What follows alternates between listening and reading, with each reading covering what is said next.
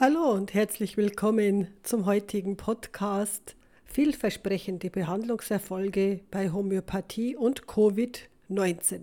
Ich habe einen sehr interessanten Artikel in der Zeitschrift Natur und Heilen vom Oktober 2020 gefunden, in dem mehrere homöopathische Ärzte, die international zusammenarbeiten, spezifische Symptome des Virus zusammengetragen haben und die dazu passenden Homöopathika herausgearbeitet haben. Ich finde diesen Artikel sehr interessant, denn vor allen Dingen können wir ja selber mit homöopathischen Mitteln sehr gut arbeiten, jeder einzelne von uns. Und deshalb ist es mir sehr wichtig, dass auch du weißt, welche Mittel du einsetzen kannst. Ich bin dankbar, dass du heute hier bist und diese Informationen erhalten kannst. Es geht in dieser Zeitschrift, in diesem Artikel hauptsächlich um die langjährige Arbeit von dem Arzt Dr. Med Jens Wurster, der bekannt ist vor allem durch seine langjährige Arbeit als homöopathischer Krebsexperte in der Klinik von Dr. Spinedi in Orselina in der Schweiz.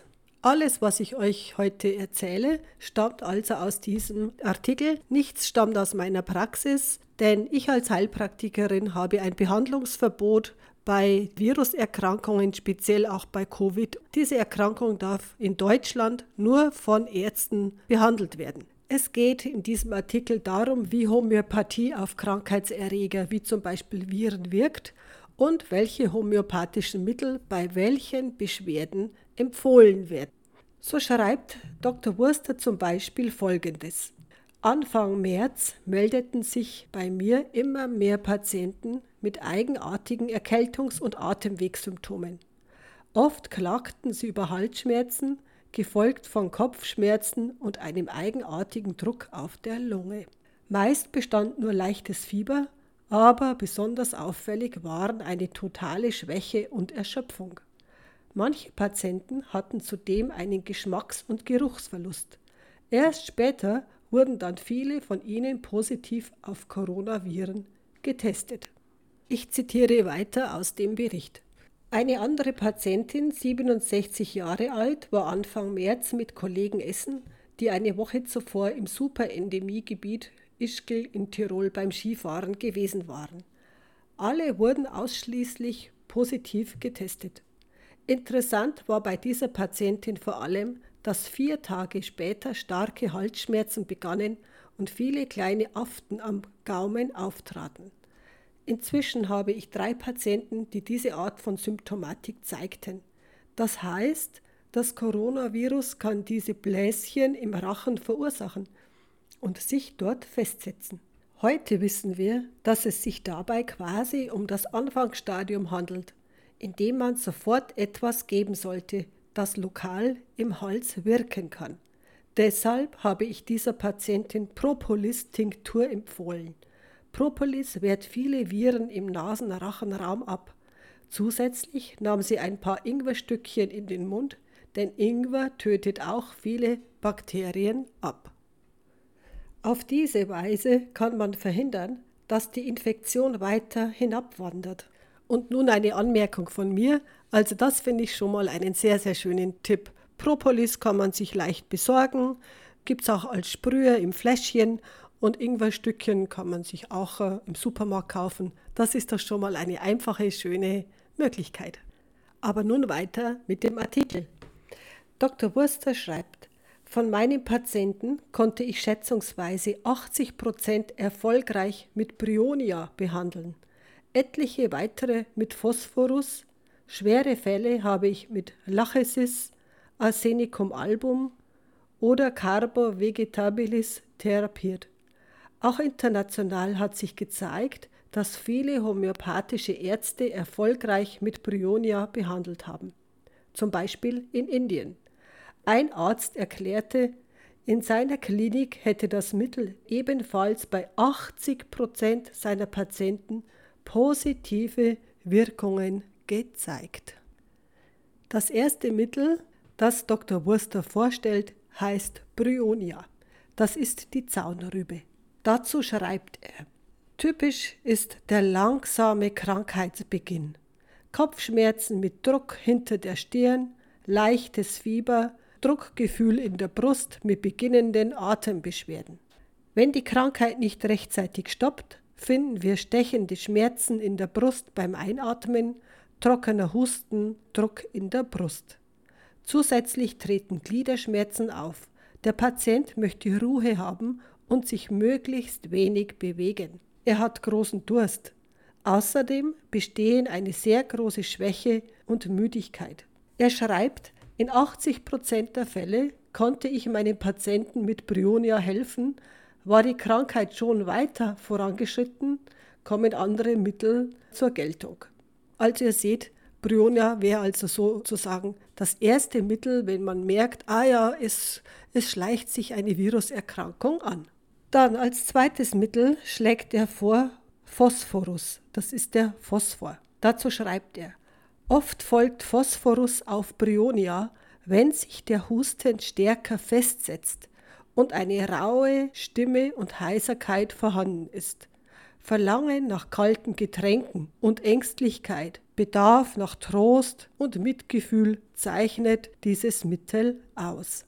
Als drittes schlägt er das Mittel Arsenicum album vor. Das nimmt man bei großer Nervosität, bei Unruhe und bei viel Angst, besonders nachts. Starkes Frösteln und Kältegefühl, oft begleitet von Durchfällen. Meist ist es eine sehr fordernde Krankheit. Dann als viertes Mittel schlägt er Belladonna vor, das ist die Tollkirsche. Dazu schreibt er, bei schnellem Fieberanstieg, heißer Kopf und kalte Füße und pulsierendem Kopfschmerz nimmt man dieses Mittel. Als fünftes schlägt er Gelsemium vor. Das ist der wilde oder gelbe Jasmin. Fieber begleitet von Nervosität und Erwartungsspannung. Nervöse Schwäche mit zittrigen Beinen, dann soll man Gelsemium einnehmen. Als sechstes Mittel schlägt er Eupatorium perfoliatum vor.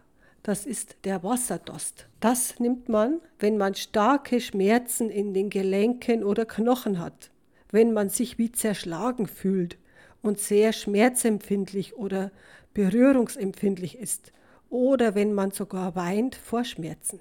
Als siebtes Mittel schlägt er Carbo vegetabilis vor. Das ist die Holzkohle.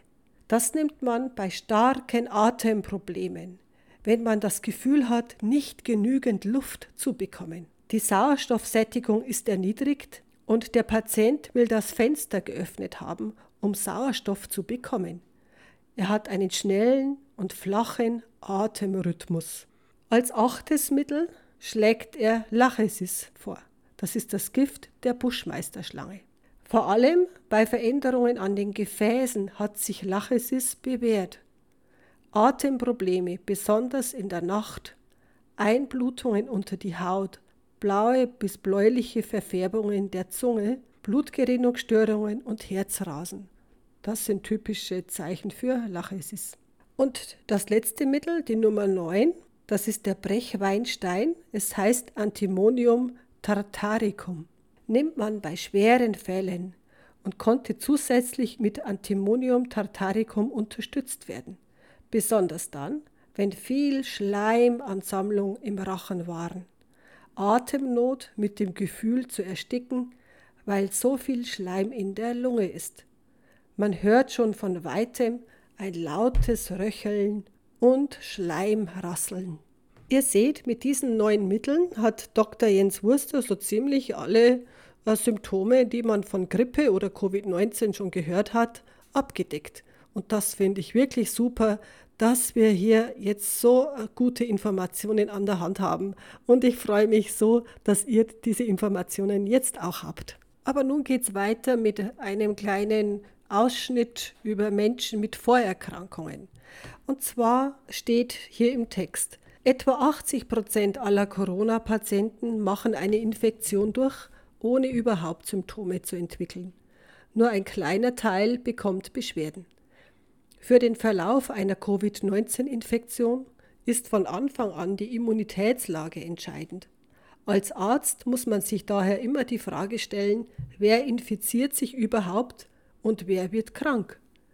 Meist sind es die Immungeschwächten, oft auch ältere, fettleibige und Patienten, die bestimmte Medikamente bekommen. So gibt es zum Beispiel viele Patienten mit Vorerkrankungen, die Blutdruckmedikamente nehmen. ACE-Hämmer. Wenn man nun aber ACE-Hämmer nimmt, erhöht sich auch die ACE2-Rezeptordichte. Da das Coronavirus jedoch genau diese Rezeptoren als Andockstelle nimmt, um sich Zutritt zu den Zellen des Wirts zu verschaffen, ist man im Falle einer gesteigerten Rezeptordichte noch anfälliger für eine Infektion. Außerdem sterben auch viele Menschen, die stark übergewichtig sind, denn Fettleibige haben häufig ein schlechtes Immunsystem. Dass es aber möglich ist, mit der Homöopathie selbst Menschen zu helfen, die viele Vorerkrankungen haben und Medikamente einnehmen müssen, zeigt er hier in mehreren Beispielen. Zum Beispiel schreibt er, es gibt Studien, die darauf hinweisen, dass sich Menschen auf Flugreisen vielfach mit Erkältungsviren anstecken. Wenn sie jedoch Johannisbeerenextrakt nehmen, sinkt ihr Ansteckungsrisiko um 50 Prozent. Vitamin C und Zink sind ebenfalls enthalten. Je höher der Zinkspiegel, desto besser. Das sind jetzt sozusagen noch so Tipps so nebenbei. Ja, der homöopathische Ansatz bei Covid-19, die Erfolge gehen um die ganze Welt, steht hier in diesem Artikel.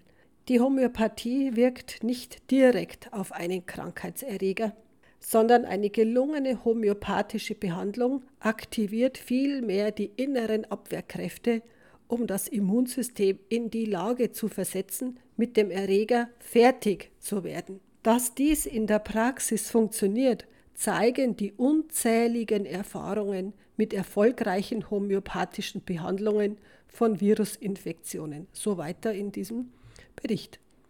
Für praktische Homöopathen liegt es daher auf der Hand, auch neu auftretende Viruserkrankungen homöopathisch zu behandeln. Die bisherigen Ergebnisse im Falle von Covid-19 zeigen, dass dies erfolgreich möglich ist und regelmäßig Anwendung finden sollte. Hier noch ein wichtiger Hinweis. Ein erkannter Covid-19-Fall unterliegt in Deutschland den meldepflichtigen Infektionskrankheiten gemäß Infektionsschutzgesetz. Zur Behandlung von Infektionskrankheiten im Rahmen des Infektionsschutzgesetzes sind nach deutschem Recht ausschließlich Ärzte befugt. Also ich als Heilpraktikerin darf keinen Covid-19-Patienten behandeln, da habe ich Behandlungsverbot. Und deshalb darf ich euch auch keine Tipps oder Hinweise zur Einnahme geben. Aber ihr findet im Internet schöne Nachweise. Ich schaue zum Beispiel gerne unter www.netdoktor.de. Da könnt ihr nämlich das Mittel eingeben und ihr findet dann auch Hinweise zur Einnahme und zur Dosierung. Ja, das war's schon für heute. Ich hoffe, ich konnte euch ein paar interessante Hinweise geben und ich freue mich, wenn ihr gesund seid und wenn es euch gut geht und wenn ihr merkt, ah ja, da, da kommt jetzt so ein Virus, der greift mich an, dann könnt ihr gleich dagegen steuern. Und da freue ich mich für euch. Macht es gut und bis bald, eure Angela.